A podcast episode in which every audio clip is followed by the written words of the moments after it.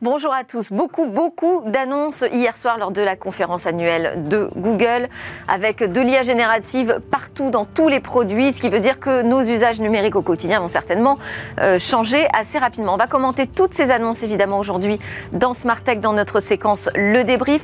On reviendra également sur les 12 mesures qui sont comprises dans le projet de loi présenté hier par le gouvernement français pour sécuriser et réguler Internet. Dans le débrief également, on parlera de cette start-up française qui, pas encore euh, née, est déjà promise à un avenir radieux. Ce sera notre pépite nationale, nous dit-on, en matière d'IA. Elle s'appelle Mistral AI. Et puis en deuxième partie de l'émission, on s'intéressera à une conférence qui a lieu cette fois à Paris. Aujourd'hui, toute la journée pour l'accessibilité numérique. On va donc parler de handicap et de ces sites internet qui sont toujours à la traîne en France hein, pour s'adapter aux exigences légales en, ce, en la matière. On terminera avec euh, cette histoire de Michelin qui euh, se prépare prépare à vivre l'aventure des NFT. Mais d'abord, je vous propose une interview avec Weezings pour découvrir tous ces objets euh, qui travaillent pour notre santé, notre santé connectée. C'est tout de suite dans Smart Tech.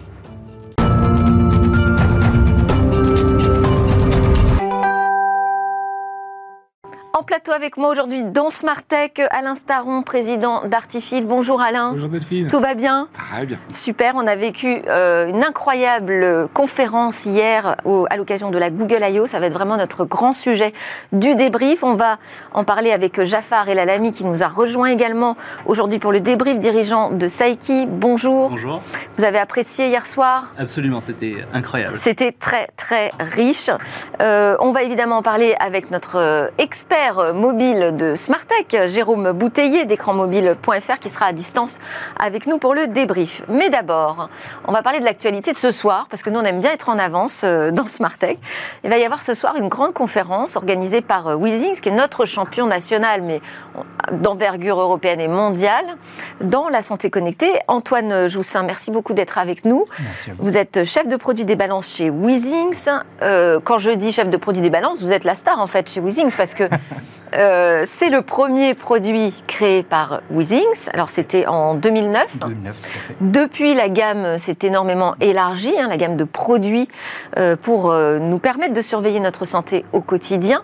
Mais est-ce que les balances ne restent pas vraiment les stars hein? Alors c'est vrai que c'est notre produit euh, principal aujourd'hui. Euh, on est numéro un en France, en Allemagne et aux États-Unis. Donc c'est vraiment euh, le produit qui, fait vivre la société, si on peut le dire comme ça.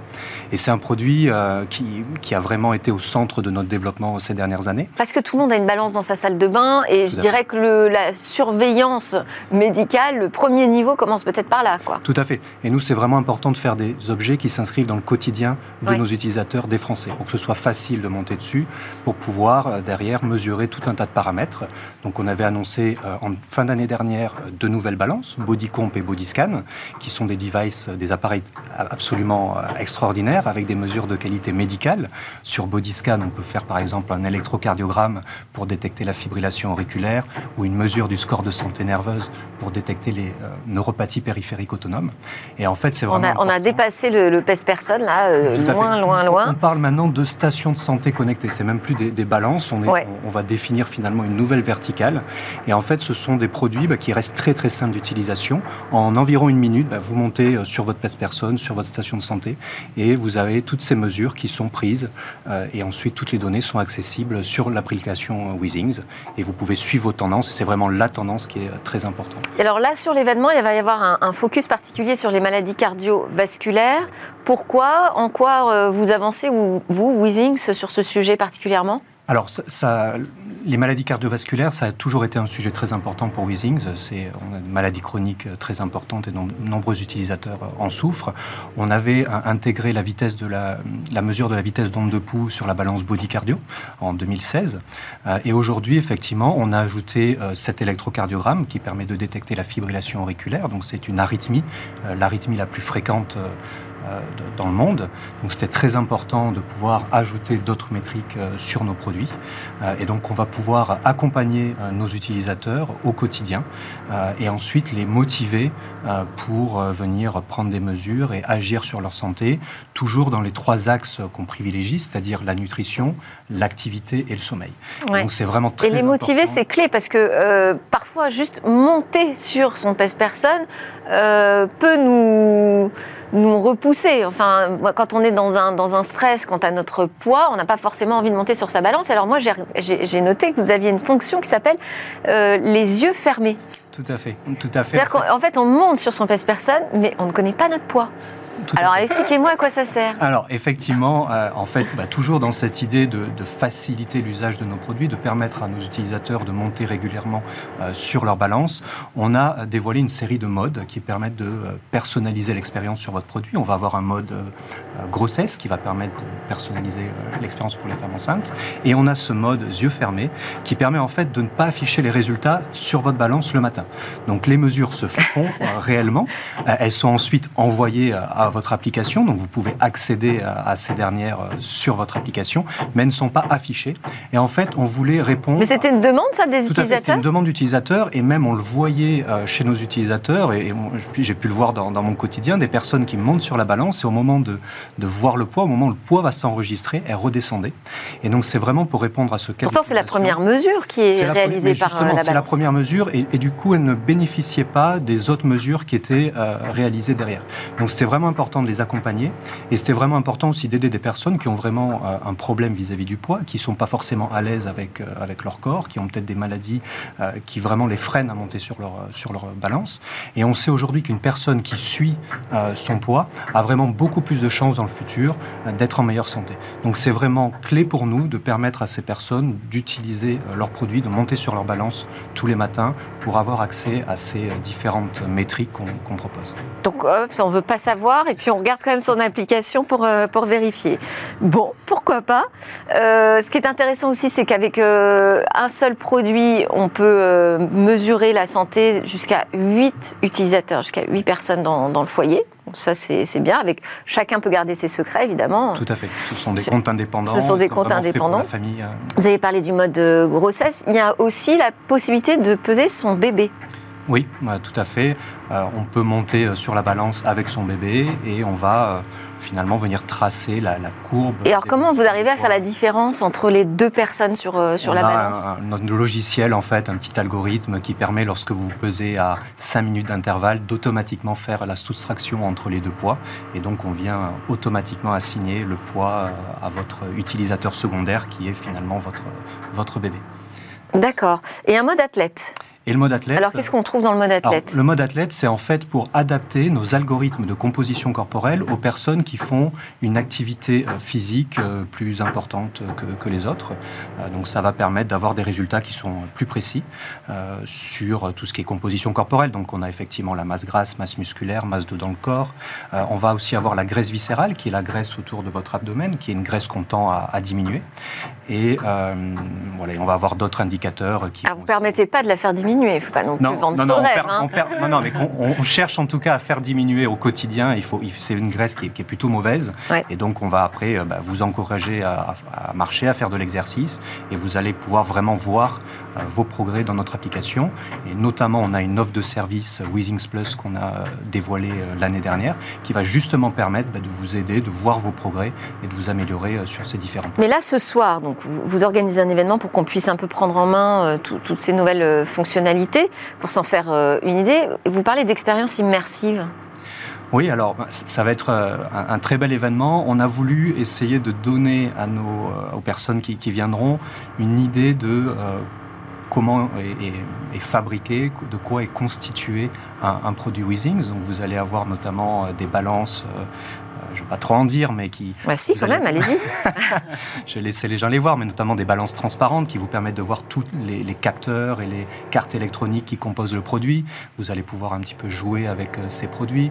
Euh, D'accord, mais ce n'est pas la préparation de la suite avec demain des services en réalité euh, virtuelle ou augmentée On n'est pas, sur la réalité virtuelle augmentée, alors ça, ça pourra venir, mais ce n'est pas, pas le cas. Aujourd'hui, on reste vraiment un, fabricant de dispositifs médicaux pour aider les gens à prendre soin de leur santé euh, dans leur quotidien avec des appareils oui, aussi léger que possible. C'est ça en fait. Parce oui, tout à fait. Il faut vraiment que ce soit non invasif, mais aujourd'hui on ne va pas aller chercher à être sur l'immersif, en tout cas pour le moment. C'est plus une manière de faire découvrir nos produits à nos utilisateurs. Donc on va leur proposer euh, des petits ateliers où ils vont pouvoir aussi découvrir nos, nos, fonctionnalités. Et alors vous voyez quoi comme prochain défi pour euh, la santé connectée? Ah, on, avait reçu euh, Eric Carrel dans, l'émission euh, au début d'année. Euh, il nous parlait du dispositif pour analyser au quotidien les urines. Un dispositif très léger, facile à installer chez soi. pour l'instant, j'imagine que c'est pas encore le, grand succès sur ce produit parce que c'est très nouveau. Alors, ça demande une démarche quand même particulière. Mais quelle est la prochaine étape? Alors, ça a été un grand, grand succès au Consumer Electronics Show en, en au CES de Las Vegas. Énormément d'articles à ce sujet. Euh, mais effectivement, il y a encore beaucoup euh, de, difficultés. Euh, aujourd'hui, ce qu'on veut vraiment, nous, c'est passer des soins à la prévention, donc du, du, cure au care, mm, mm. en, anglais. Donc ça, c'est vraiment une démarche dans laquelle on s'inscrit. On veut continuer forcément à développer notre offre de, d'appareils connectés qui vont permettre de, suivre votre santé. Et c'est là que QScan est très important, très intéressant, parce qu'il va vraiment définir une nouvelle verticale dans, ce domaine-là. Euh, mais derrière, on va travailler avec euh, le gouvernement. On, on, est notamment partenaire de Mon Espace Santé, qui va vous permettre demain de remonter euh, certaines données de nos appareils Weezings automatiquement sur la plateforme. Donc les professionnels de santé, les médecins pourront y avoir accès. Et donc ce sont ce genre d'opportunités qu'on cherche à, à développer et qui sont vraiment très intéressantes est très importante pour nous, parce que demain, notre, la manière dont on prend soin de nous va considérablement changer. Et ce sont ces nouvelles technologies ou ces nouveaux outils qui vont nous permettre bah, de, de, mieux prendre soin de nous, parce que notre système de santé, euh, on sait que la population est vieillissante, on a un développement des maladies chroniques, et il faut forcément qu'on adapte un petit peu la manière dont on soigne. Antoine Joussin de Wizings, merci beaucoup. Euh, on continue avec le reste de l'actualité dans le débrief. Cette fois, on va basculer de l'autre côté de l'Atlantique pour parler de la Google I.O. notamment.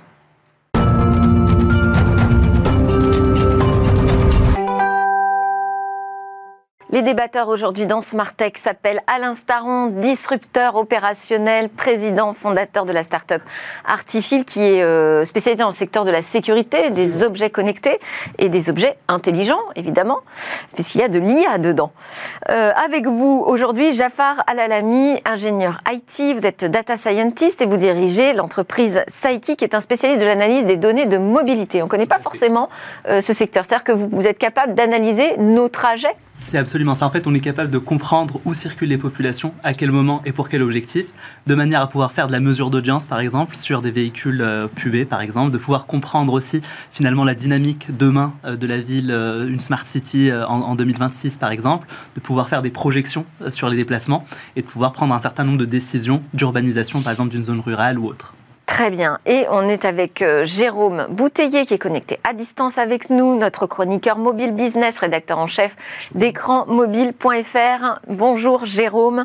Alors on commence donc avec cette euh, Google I.O. très très très très riche en annonce euh, hier soir. Je ne sais pas combien de temps ça a duré, mais pratiquement deux heures. Deux heures. Hein, mm. On est d'accord.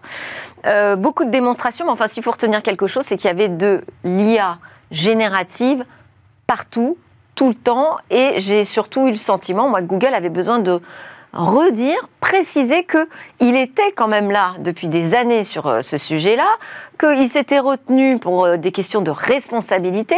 Aujourd'hui, toutes les technologies sont prêtes pour faire quelque chose de vraiment audacieux dans tous les produits, mais toujours très responsable. Est-ce que ChatGPT n'a qu'à bien se tenir, selon vous? C'est super intéressant, mais effectivement, Google enfin, ont avancé euh, substantiellement depuis plusieurs, plusieurs années sur les différentes problématiques IA. Mais je pense effectivement que la, problématique était surtout sur le primo entrant, quelque part, sur le marché, le premier qui allait faire le pas. Mais effectivement, la conférence d'hier, justement, à montrer les avancées absolument substantielles en matière d'IA, en matière de, de, generative image, en matière de génération de manière générale, euh, effectivement de texte par exemple ou autre, et la réutilisation finalement des technologies euh, d'IA dans les outils Google au sens large, que ce soit dans l'entreprise ou dans l'espace personnel. Là, on a vu Google, Google réaffirme sa légitimité et en même temps, on, sent qu'ils ont dû mettre un sacré coup d'accélérateur avec l'arrivée de ChatGPT pour dire ah, ça y est, maintenant là, on est vraiment prêt, hein, on va en mettre partout. Il y, a, il y a un vrai sujet autour de est-ce que l'IA générative est compatible avec le business de Google? Je mets exprès les pieds dans le plat. Il parle d'un Search Generative Engine. Hein. Euh, on voit pas trop ce que ça va être. Et surtout, ça va être très compliqué de placer la publicité comme il la place dans le moteur de recherche habituel. Donc, ils ont un vrai sujet de que devient leur business model avec cette nouvelle technologie. C'est une, technologie de rupture. On passe du search au prompt. Et ça, ça change tout. Euh, on parlera peut-être tout à l'heure du fait que les résultats de Google, ont, pour la première fois, ont été en baisse l'année dernière. Et euh, au contraire de ce Microsoft. Voilà. Euh, après. Alors sur la question, parce qu'on va quand même revenir quand même plus précisément sur les annonces qui ont été faites. Donc, euh, si on commence par le search justement, euh, dans le moteur de recherche, on a vu des démonstrations sur la manière dont on allait pouvoir mmh. s'emparer de, ce, de cette IA générative, donc de Bard. Hein. C'est le nom de l'IA générative de Google qu'on va tous expérimenter dans, dans le moteur de recherche. On va pouvoir donc poser des questions en langage naturel et la réponse sera aussi présentée sous forme de langage naturel. Elle combinera un ensemble de problématiques euh, pour euh, nous apporter une question, enfin une réponse pardon, plus complexe finalement hein, qu'une liste de réponses. Et il y aura au niveau de la publicité euh, la possibilité de dire, enfin pour Bard, hein, de présenter des produits qui correspondent à notre, à notre requête. Vous avez été convaincu parce que c'est effectivement eh, ça, bouleverse quand même pas mal la donne. Vous avez été convaincu par la, démonstration jusqu'à été faite pendant la keynote? Alors moi, pour le coup, je pense que c'est super intéressant parce qu'effectivement, on va repenser la manière avec laquelle on va chercher de l'information. Donc effectivement, on va rentrer effectivement un certain nombre d'éléments sur la barre de recherche et on va basculer sur un mode conversationnel. Et ce mode conversationnel, en réalité, c'est super intéressant parce qu'on va pouvoir intégrer des éléments de contexte qui vont pouvoir nous aiguiller et aller retrouver l'information d'une manière différente, mais de manière potentiellement pertinente. C'est-à-dire qu'aujourd'hui, on ne va pas être dans un ranking comme on l'a aujourd'hui, avec des liens, par exemple, qui vont rediriger vers des sites. Alors, on peut retomber sur ce, ce mode historique. Pour autant, on aura un certain nombre d'informations. Et au-delà de ça, au niveau du fact-checking, et c'est là où c'est super intéressant, c'est qu'au niveau des images, on va pouvoir également avoir un peu plus d'informations sur la source de l'image, de pouvoir retomber finalement dans une logique d'éthique, de comprendre concrètement est-ce que les photos étaient libres de droit Donc ils annoncent du watermarking hein, euh, euh, sur euh, les images, mais aussi des métadonnées qui permettront de connaître l'origine de l'image. Moi, la petite chose sur laquelle j'étais pas très convaincue quand même sur la partie moteur de recherche, c'est justement toutes ces annonces publicitaires, la manière dont ça va être généré. Il nous dit, Bard va vous présenter en plus les prix les plus à jour à chaque fois. Quand on, a, quand on fait du search, ce qui arrive en haut, c'est marqué sponsorisé. Sponsorisé. Et c'est à la limite, c'est une loi en France. Hein. On dit on fait un public reportage, on fait de la publicité ou c'est du contenu rédactionnel. Et il faut surtout pas mélanger les choses. Si je commençais à parler de ma boîte maintenant, Delphine, me sortiriez par la fenêtre. Absolument. Bon. Donc, en, quand vous avez un texte qui vous raconte une histoire, où est-ce que vous allez faire apparaître le fait que là, pardon, c'est pas la vraie histoire, c'est parce que j'ai été financé? Il y, a un vrai sujet, il n'y a pas de réponse. Ils vont sûrement trouver une réponse, mais c'est pas sain. C'est pas sain et c'est pas simple. Alors, il va proposer aussi tout un système, ça c'est intéressant pour euh, le shopping, de critères de choix. Peut-être que vous auriez, si euh, je ne sais plus l'exemple, c'était le vélo, je crois. Euh, peut-être que vous auriez envie de choisir un produit selon tel et tel critère. Donc, il nous, il nous pousse quand même à affiner notre recherche, la recherche avancée, hein, mais version langage naturel. Mais, mais, mais toutes, les, toutes les IA font ça maintenant. Enfin, sortant de la conf, je regardais un peu les résultats, je suis allé sur ChatGPT, j'ai fait la même chose avec le même résultat. Ah oui, mais enfin. Euh, Donc tout le monde fait la même chose. Oui, d'accord. Bah alors, le, le, taux d'utilisation de Google Search est un petit peu plus élevé que celui de ChatGPT quand même. Euh, à voir ce que devient Bing. Enfin, voilà. moi, je suis surpris de voir les adoptions des applis qui utilisent ChatGPT. Moi, j'en ai chargé une et elle est juste fabuleuse. On va demander à Jérôme Bouteiller ce qu'il a pensé de cette partie IA générative autour du search. Euh, oui, enfin, je, voulais juste faire remarquer que ChatGPT avait ruiné le 25e anniversaire euh, de Google, hein, qui arrive en septembre, et on, allait fêter voilà, les 25 ans d'un moteur de recherche, et Google est obligé, sous la pression, de se réinventer et de devenir euh, ce qu'on pourrait appeler un moteur de réponse. Alors effectivement, il va renvoyer sans doute beaucoup moins de trafic vers des sites tiers, des sites qu'il agrège, qu'il indexe, et il va devenir une, une, interface de consultation. Et ça va, ça va complètement transformer l'écosystème du web. Ça va également euh, elle a raison de transformer son modèle économique. Peut-être d'ailleurs pour ça qu'ils avaient retardé cette mutation qui, sur laquelle ils travaillent depuis déjà euh, très longtemps. Mais voilà, ça fait partie de, l'évolution naturelle du digital et on vit une vraie transformation profonde du secteur. Euh, aussi, ce qui va changer, c'est toute la partie euh, collaboration avec euh, les IA. Donc là, on a des annonces du côté de Google Workspace pour les pros, avec des outils qui vont nous permettre d'automatiser des tâches un peu rébarbatives. On va pouvoir demander dans Workspace à l'IA de créer des tableaux pour nous, de digérer des documents. Enfin, en fait, tout ce qu'on a déjà vu avec ChatGPT. C'est ce que vous allez me dire, Alain. Sur Office Oui. Alors, ce qui est très intéressant, c'est que le, le, gros du sujet chez Google, c'est Gmail. Et grâce à l'IA générative, on va pouvoir générer automatiquement des mails. Alors ça s'appelle effectivement euh, Help Me Write. C'est ça. Et ça c'est super. C'est-à-dire que c'est pas, on a, c'est vrai que Google là aussi a rappelé son antériorité quand même sur ce sujet en disant on, on vous proposait des réponses, on vous, pr- vous proposer la suite de votre mail. Là ça va plus loin. On lui dit est-ce que tu peux répondre pour faire ceci cela euh, pour moi? Et euh, l'IA s'occupe de générer complètement le mail et on peut même l'affiner. Ouais. Alors, c'est- là qu'on devient tous perplexes, moi en particulier. Mm. Euh, une petite, toute petite anecdote, j'ai un stagiaire dans l'équipe euh, et on se posait une question de vitesse de chute d'un corps. Oui. Bah, euh, on peut très bien P égale mg faire le calcul. Non, non, il a pris ChatGPT, il dit combien de temps met un objet de 300 grammes pour tomber d'un mètre. Oui. Et ChatGPT lui a fait toute la démonstration. Et il dit à cette vitesse-là, pas besoin de prendre en compte la résistance de l'air. Je suis scotché. Et donc le stagiaire, il apprend plus. Oui. Et Rien à voir avec le fait de demander à Gmail d'écrire un mail pour nous. hein. Oui, euh, Là on change de sujet. Non, non, non, non, non, non, c'est le, le même sujet qui est j'arrête d'agir, je fais faire dans des tâches qui étaient réputées humaines.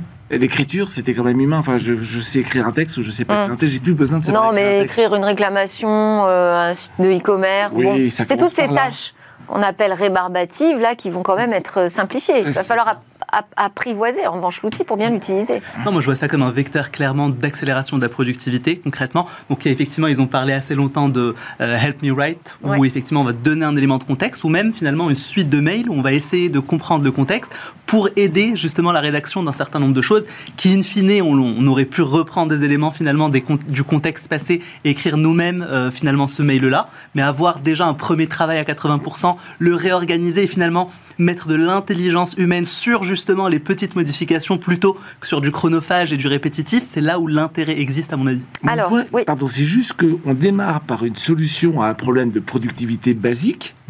Qui sait ce que l'humain va en faire? Mm. Mais probablement beaucoup plus que ce qu'on pense. Je Certainement. pense qu'on va plus jamais écrire de mail, on va plus jamais écrire de SMS. Je pose ça sur la table, hein, j'ai pas d'avis. Ouais, ouais, ouais. Je ne juge rien, mais je dis juste que ça me rend perplexe. Euh, alors, il y avait aussi un truc que j'ai trouvé très bluffant, c'était dans Maps. euh, Puisqu'on a le, le- la vue- le Street View euh, immersif euh, qui était déjà euh, présent, et là on va pouvoir carrément, ça s'appelle Immersive for Immersive. on va pouvoir euh, suivre son trajet à l'avance, hein, voir par où on va passer grâce à des vues euh, immersives en 3D. Là, effectivement, on, Alors ça c'est vraiment bluffant. Alors, il y pour aura que quelques villes hein, pour, pour le, Oui. le lancement. Il y a une quinzaine de villes. Je Ouais. pense qu'il n'y a aucune ville française aujourd'hui. Euh, donc globalement, en fait, c'est euh, des champs de radiance neuronaux euh, en, en matière d'IA, et c'est hyper intéressant parce qu'on réinvente complètement en fait la manière avec laquelle. Parce on que là, Jafar, on est dans votre sujet quand même. C'est ça, exactement. Qu'est-ce que ça va changer pour vous, ça? Bah, moi, honnêtement, je pense que c'est super intéressant parce qu'on est vraiment dans quelque part comme si on se téléportait dans un monde virtuel en 3D de manière à observer. Concrètement, je veux me rendre par exemple à Wall Street si je suis à New York euh, et effectivement, je vais pouvoir observer non seulement les rues en quasi temps réel, de pouvoir avoir une simulation des trajets des véhicules, des personnes, d'avoir aussi une représentation de la température et de la météo qui va s'adapter avec des capteurs justement. La qualité de l'air aussi, on pourra on pourra, on pourra finalement voir le tout directement sur notre smartphone en voulant aller. euh, C'est-à-dire qu'on peut simuler le trafic au moment où j'y serai, à l'heure où je passerai. C'est exactement On ça. peut simuler la météo, voir la pluie tomber éventuellement. Exactement, avec en plus une vue où on va apprécier la texture justement en 3D, on va voir les arbres, on va les voir en mouvement, on va voir des oiseaux passer. C'est-à-dire qu'on est vraiment dans finalement, je me téléporte sur place, je vais voir comment je vais retrouver cet environnement-là. Alors avec un certain nombre de projections évidemment, mais pour le coup ça change complètement l'expérience. C'est-à-dire que hier on avait effectivement en 2D un, un- un certain nombre de choses avec le Google Maps, aujourd'hui on est en pure 3D, on est dans la représentation et on arrive à se projeter sur place. Et Alain, vous allez me dire, bah, du coup, on va plus voyager puisqu'on aura déjà fait le trajet euh, en vision immersive. Non, non, mais effectivement, ce qui est très intéressant, c'est que le, le- le mapping, utiliser une carte, c'est demande une intelligence spatiale, qui est une Ouais. intelligence particulière, qui n'est pas forcément très répandue, alors que pouvoir se référer à des vrais, des vraies images, enfin, le vrai immeuble, le vrai, c'est beaucoup plus euh, intuitif. Donc ça, effectivement, ça va, ça va dans un sens de, de progrès, d'usage. Après, euh, on parlera du co-développement. euh, Alors, on va passer très vite parce que le temps passe vite. Euh, passer très vite sur euh, les photos aussi, comment les IA vont nous aider à retoucher nos photos. Bon, on a vu déjà plein d'exploits, donc ça continue avec le Magic Editor. Tout ça repose quand même sur un nouveau réseau de neurones, un nouveau modèle de langage euh, qui s'appelle Palm 2. Et puis, il y a eu des annonces aussi matérielles. Alors, Jérôme Bouteiller, vous avez suivi ces annonces matériel comme nous. Il y a surtout, je dirais, la grande surprise et la grande, oui, enfin, je ne sais pas si c'est une surprise, mais en tout cas, c'était le beau spectacle d'un smartphone pliable qui arrive chez, dans la gamme Pixel. Oui, oui, bah, très rapidement, il y a eu le, Pixel 7a, hein, qui, est un, smartphone d'entrée de gamme à 500 euros, qui fait d'excellentes photos avec justement toutes les fonctionnalités que vous évoquiez pour euh, améliorer les images. Et euh, l'autre annonce, euh, bah, elle était assez ancienne, hein, ça fait pratiquement un an qu'il l'avait annoncé. C'est le fameux Pixel Fold, donc est le premier smartphone à écran pliable de la marque Google. Google qui arrive 3 ou 4 ans après Samsung ou Huawei sur ce segment. Alors j'ai regardé hier soir, on est à peu près à 1% du marché mondial des smartphones qui concernent désormais des, smartphones à écran pliable, c'est à peu près une quinzaine de millions, 14 millions sur un marché mondial de, de, 1500 milliards. Euh, donc euh, voilà, c'est encore modeste, mais le, produit de Google est, assez sympathique. Euh, il est quand même très cher, 1799 dollars. Il n'est pas prévu qu'il soit commercialisé en France et ça, ça, va s'adresser peut-être aux, fans de selfie qui pourront utiliser la caméra du, dos, qui est la meilleure des caméras, 48 hein, mégapixels je crois, pour se, pour se prendre en photo directement sur l'écran, comme on voit sur les visuels. Donc on peut le séparer en deux écrans ou alors l'utiliser comme une tablette parce que ça fait quand même un écran assez large et, confortable. Euh, j'ai l'impression que le système aussi d'ouverture-fermeture a bien été travaillé. Hein. Euh, bon, bah maintenant restera. On a parlé d'un an son lancement d'ailleurs. Hein. Je pense qu'ils ont eu des difficultés techniques euh, au lancement. Ouais. Euh, reste plus qu'à le tester, hein, Jérôme, il faut qu'on s'occupe de ça. euh, ont été annoncés également euh, donc la Pixel tablette également. La Pixel tablette, tout à fait. Et alors je crois que si on a un abonnement en plus premium chez YouTube, on peut recevoir une montre Pixel avec son smartphone pliable, le Pixel Fold. Est-ce qu'il y a d'autres choses, Jérôme, que vous vouliez signaler sur cette conf avant que je passe à la partie cloud aussi? Oui, très rapidement, les, 800 millions d'utilisateurs euh, pour le RCS, hein, vous savez, c'est le format de messagerie que, Google euh, pousse sur ses smartphones Android. Ils étaient à 500 millions l'année dernière, donc ça fait une croissance annuelle de près de 60%.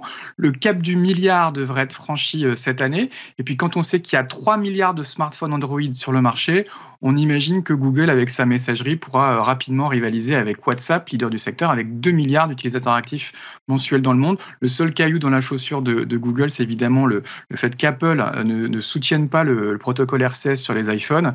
Et d'ailleurs, euh, ils n'ont pas manqué de les, tacler une fois de plus pendant la conférence, ce qui a bien fait rire la apparemment. Euh, sur la partie cloud, euh, donc typiquement là, on a vu Google répondre à Microsoft hein, sur l'offre d'IA générative. Donc leur service s'appelle Vertex AI, qui va permettre donc aux entreprises d'utiliser les modèles proposés par Google. Il y en a quatre. Euh, modèles que les entreprises pourront personnaliser, euh, donc construire leur propre modèle d'IA générative. Euh, il y a aussi la possibilité de chercher dans ses propres données de son entreprise, donc une entreprise search, et puis cette insistance de Google pour la confidentialité. Ça, c'était un point vraiment martelé à chaque fois. Responsabilité, sécurité, confidentialité des données. Your data is your data. Quoi. Bah là, je trouve ça hyper intéressant parce qu'in fine, c'est un peu euh, le contexte de ce que Alvin Toffler dirait du choc du futur, parce qu'on change complètement les usages dans l'entreprise. Là, pour le coup, on est dans la capitalisation des connaissances la plus absolue. Ça veut dire quoi? Parce qu'en fait, en réalité, dans le cloud, au niveau de l'IA, finalement, ce qui va se passer, c'est que les entreprises pourront générer leur propre modèle à partir de modèles préconçus. Donc, que ce soit au niveau de la reconnaissance, effectivement, de voix, au niveau de la génération d'images, au niveau un peu comme euh, on l'a vu avec ChatGPT, euh, génération de, la conversation. Et en fait, qu'est-ce qui se passe? C'est qu'aujourd'hui, on est en train de lever un frein qui existait dans les entreprises depuis plusieurs années, qui est celui de la capitalisation des connaissances, du knowledge management au sens large, qui va faire face par exemple déjà au turnover, parce qu'aujourd'hui on a des sachants qui sont dans une entreprise et qui vont quitter cette entreprise-là aujourd'hui avec des connaissances explicites. On va pouvoir sortir des connaissances tacites qui sont finalement dans la tête des utilisateurs, des collaborateurs de l'entreprise et qui vont pouvoir être capitalisés concrètement sur un système d'information qui va fonctionner comme une mémoire d'entreprise, ce qui va permettre de valoriser l'entreprise et de garder ce savoir-là. À mon sens, pour le coup, s'il y a une vraie révolution, un vrai choc du futur, il se situe là parce que les entreprises vont changer drastiquement leur manière de fonctionner, gagner en productivité et finalement c'est ça le virage concurrentiel quelque part qu'il faudra prendre le plus rapidement possible et absorber toute cette connaissance et que les entreprises fonctionnent de cette manière-là pour être compétitives et rester euh, dans les prochaines années on, court après le temps, hein, c'est l'enfer. Donc, euh, je voulais quand même préciser sur la partie responsabilité de l'IA. Euh, il y a eu un exemple qui a été donné, par exemple, justement sur la, traduction automatique, où il nous montre les capacités de l'IA de Google à utiliser, à partir d'une vidéo et d'une voix, euh, un outil de, traduction euh, qui reprend les mouvements des lèvres et tout ça. Et ils nous disent, c'est extraordinaire tout ce qu'on peut faire avec ça, mais aussi c'est très dangereux pour les deepfakes. Et donc, on ne donnera pas accès à tout le monde à cette technologie. Là, c'est l'inverse justement de ce que vous disiez. Là, ils nous disent, bah non, on va restreindre uniquement à des partenaires autorisé. Voilà pour euh, la conf euh, de Google. Merci beaucoup euh, Jérôme. je voulais quand même qu'on garde un petit peu de temps pour parler du projet de loi français pour sécuriser et réguler Internet. 12, 12 mesures annoncées par Jean-Noël Barrot hier en Conseil des ministres avec l'arrivée du filtre anti-arnaque et puis tout un tas de dispositions qui vont permettre en fait d'adapter le droit français aux directives européennes, Digital Services Act et Digital Market Act. Quelle est votre réaction sur ces annonces gouvernementales? C'est juste top. Le, filtre anti Vous trouvez ça super Le filtre c'est, j'ai plus les chiffres en tête, mais c'est monstrueux. Euh, ça concerne un Français sur deux et je ne sais plus quel pourcentage s'est fait posséder, c'est-à-dire qu'il a dépossédé, pardon, plutôt, qu'il a dépensé de l'argent alors qu'il n'aurait pas dû. Donc ça, c'est vraiment le mal du moment, quoi. Et donc, euh, être capable d'aller. Alors après, comment faire pour y arriver Exactement, c'est le problème de, la mise en pratique. De pousser l'alerte à tout le monde, ça veut dire qu'il faut qu'ils aient une, un suivi constant de toutes les adresses d'où peuvent partir ces choses-là, et on sait combien c'est difficile. Enfin bon, il faut y aller. Ah, complètement. Sur le, pas que sur le filtre anti-arnaque, hein, globalement, sur ces 12 mesures De manière générale, ce que j'ai compris des 12 mesures, effectivement, c'est qu'elles ont quatre vocations. La première, c'est effectivement de protéger nos concitoyens, donc par rapport au filtre anti-arnaque, etc. De protéger nos enfants, donc euh, par rapport au contenu mmh. pornographique, etc. Donc ça, c'est des éléments qui sont fondamentaux justement pour la protection des enfants. Euh, protéger les entreprises au sens large, donc on a parlé du cloud notamment et des différentes restrictions qu'il y aura euh, sur, par exemple, les crédits cloud. Donc aujourd'hui, on va chez Azure ou chez GCP, typiquement au niveau de Google, on aura des crédits gratuits qui vont nous inciter à aller utiliser ces clouds-là. Idem, si jamais on veut passer sur un cloud français, eh bien, il faudra payer des transferts concrètement extrêmement chers pour pouvoir passer. Donc, c'est plusieurs mesures qui sont tout à fait dissuasives aujourd'hui mm. et qui vont faire qu'une entreprise. Vous dites qu'il faudra, non, il faut aujourd'hui, mais là, demain, demain on va davantage réguler euh, ces euh, mesures économiques euh, autour du cloud et, et, donc imposer une portabilité. C'est tout à fait ça. Dans, dans, ce domaine. on termine avec Mistral AI, donc je l'ai titré Fol Espoir français autour de l'IA générative. C'est une start-up qui n'est pas encore née, mais déjà on nous dit que ça va être extraordinaire, avec une levée de fonds qui se prépare de 100 millions d'euros. On parle dans les investisseurs de Xavier Niel, euh, mais surtout des fondateurs qui sont euh, des anciens de chez euh, Google et Meta.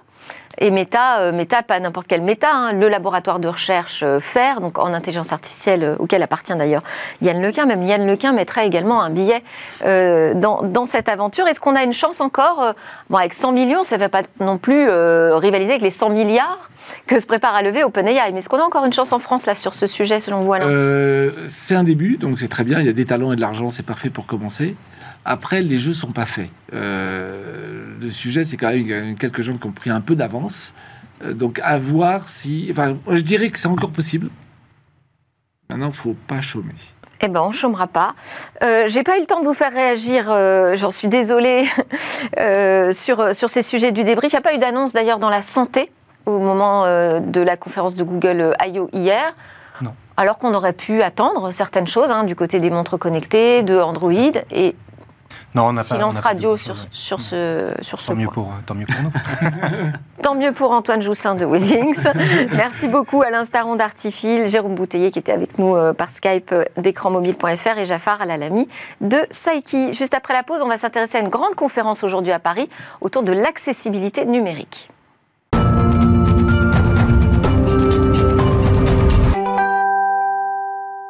Vous êtes de retour sur le plateau de Smart Tech, votre quotidienne sur le numérique et l'innovation que vous suivez sur la chaîne Bismart ou en podcast également. Sont restés avec moi pour cette deuxième partie Antoine Joussin, chef de produit des balances chez Weezings et Jafar Alalami, dirigeant de Saiki. Merci beaucoup à tous les deux. On va s'intéresser ensemble au sujet de l'accessibilité numérique avec Manuel Pereira qui est connecté à distance avec nous. Il est responsable du pôle accessibilité numérique euh, au sein de l'association Valentin AUI et cofondateur également de a11Y Paris, je le prononce à la française. A11Y, alors je me suis renseignée. Euh, en fait, c'est une abréviation anglaise, donc j'aurais dû dire A11Y, euh, du mot accessibility, où 11 représente le nombre de lettres qu'il y a entre le A et le Y du mot accessibilité. Un petit mot aussi sur l'association euh, Valentin AUI, qui est le nom d'un pédagogue au 19e siècle qui a créé la première école pour aveugles. c'est une association qui intervient donc au quotidien pour favoriser l'autonomie des personnes aveugles et malvoyantes et les aider à sortir de l'isolement. Alors Manuel Pereira, merci beaucoup d'être avec nous. Aujourd'hui, c'est une grande journée pour euh, l'association euh, puisque c'est une conférence euh, qui a démarré à 9h ce matin et qui se termine à 18h et qui a lieu dans les studios, dans les locaux, les studios, le studio 104 de la Maison de la Radio et de la Musique à Paris. On va peut-être rappeler quand même ensemble, Valentin, ce qu'on appelle l'accessibilité numérique. Manuel, pardon, Valentin, je vous appelle maintenant. Bonjour. Manuel. Bonjour.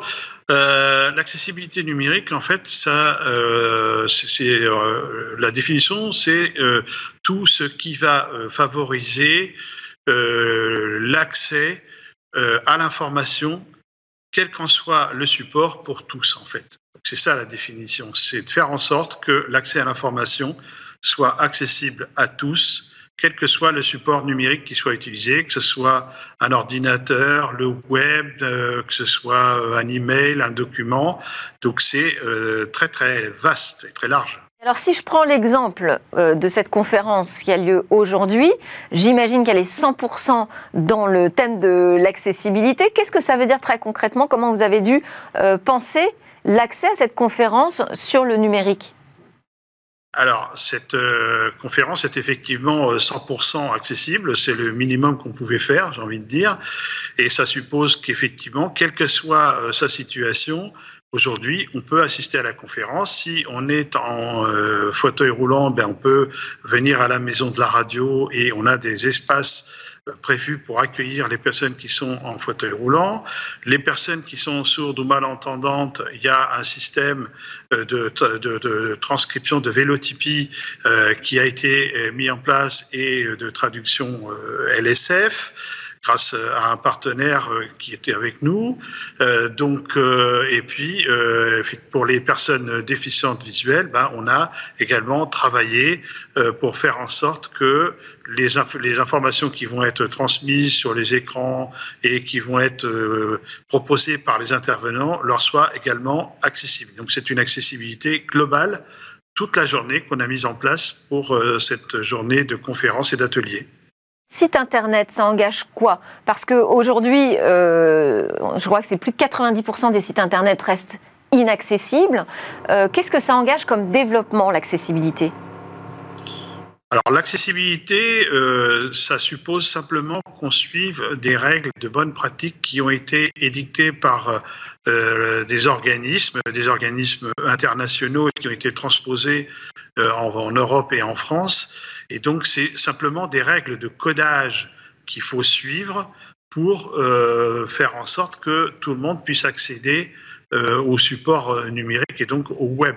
Donc c'est pas, si vous voulez, il n'y a pas de développement spécifique à réaliser, c'est simplement de suivre les bonnes pratiques qui sont diffusées déjà et qu'on peut euh, avoir euh, sur Internet très simplement pour pouvoir faire en sorte que les sites soient accessibles à tous. Alors vous avez travaillé d'ailleurs à ce référentiel hein, sur l'accessibilité, référentiel général d'accessibilité pour les administrations. Comment vous expliquez que les sites administratifs, les sites de l'État, ne soient pas encore tous accessibles? Alors, il y a euh, des explications relativement simples. On a une loi aujourd'hui en France qui est euh, plutôt bien faite et qui d'ailleurs euh, va être modifiée prochainement pour être améliorée. Le problème, c'est que jusqu'à présent, on n'avait personne pour vérifier que la loi était appliquée et personne pour, du coup, appliquer les sanctions prévues par la loi. Donc c'est comme si vous aviez mis en place sur une route une limitation de vitesse, mais que vous n'aviez pas de gendarmes pour faire respecter cette limitation de vitesse. Ben, c'est exactement ce qui se passait jusqu'à présent. Et du coup, euh, on se retrouve avec un niveau euh, d'accessibilité des sites publics, mais pas que, hein, le privé est également logé à la même enseigne, qui est absolument catastrophique. Et on espère que euh, grâce aux améliorations législatives qui vont euh, arriver et notamment à la mise en place d'autorités de contrôle et de, euh, d'application des, sanctions, on va pouvoir faire euh, changer les choses et euh, augmenter de façon significative le nombre de sites accessibles. Alors on rappelle que le handicap en France concerne une personne sur cinq, c'est important. passage à l'action là vraiment aujourd'hui lors de toute votre conférence et votre événement. Merci beaucoup Manuel Pereira, donc responsable du pôle accessibilité numérique et à l'association Valentin AUI et cofondateur de A11Y Paris. Euh, voilà, message à faire passer, c'est qu'il faut penser à cette accessibilité hein, dès la création de vos sites. Je vous dis ça à vous aussi qui êtes restés avec moi en plateau. À suivre dans Smart Tech, la chronique où va le web. Aujourd'hui, Eva s'intéresse à Michelin qui veut tenter cette aventure des NFT. Michelin débarque dans le Web 3. Après les pneus, les cartes routières, les guides de voyage et la gastronomie, le groupe lance sa collection de NFT. Michelin Explorer Club sera composé de 5000 tokens, des NFT à l'effigie, vous vous en doutez, de la mascotte de la marque, le fameux Bibendum. Ils seront inscrits sur la blockchain Ethereum. Le prix à l'unité devrait tourner autour de 0,1 Ether, soit environ 160 euros. Michelin s'ajoute ici à la longue liste des entreprises tentant l'aventure du Web3. Elle le fait d'ailleurs pour les mêmes raisons, se rapprocher et tisser des liens avec sa communauté. Le principe est toujours le même, les détenteurs de ces NFT ont accès à des expériences exclusives ils pourront, par exemple, vivre de l'intérieur les nombreux événements dont Michelin est partenaire, comme les 24 heures du Mans. Imaginez-vous participer au centième anniversaire de cette course mythique avec l'équipe Michelin Motorsport et rencontrer des pilotes le pari de Michelin, c'est de fédérer ces différentes communautés, celle du voyage, celle de la gastronomie ou celle du sport. Pas question de ne viser que les adeptes de ces nouvelles technologies. Il va donc falloir faire beaucoup de pédagogie, reconnaît le social media manager de Michelin. Le mythe de ces NFT devrait avoir lieu aux alentours du 15 juin fait bouger. Et voilà, c'était Smart Tech édition très très riche. On a couru après le temps, on a pu dire plein de choses. Merci beaucoup Antoine Joussin, chef euh, de produit des balances chez Weezings, de nous avoir parlé de votre conférence euh, qui a lieu ce soir. Jafar et Lalami d'avoir commenté la conférence Google. Je rappelle, vous êtes le dirigeant de Seiki, un spécialiste des données de mobilité. Merci à vous de nous suivre tous les jours dans Smart Tech. Je vous souhaite une excellente journée.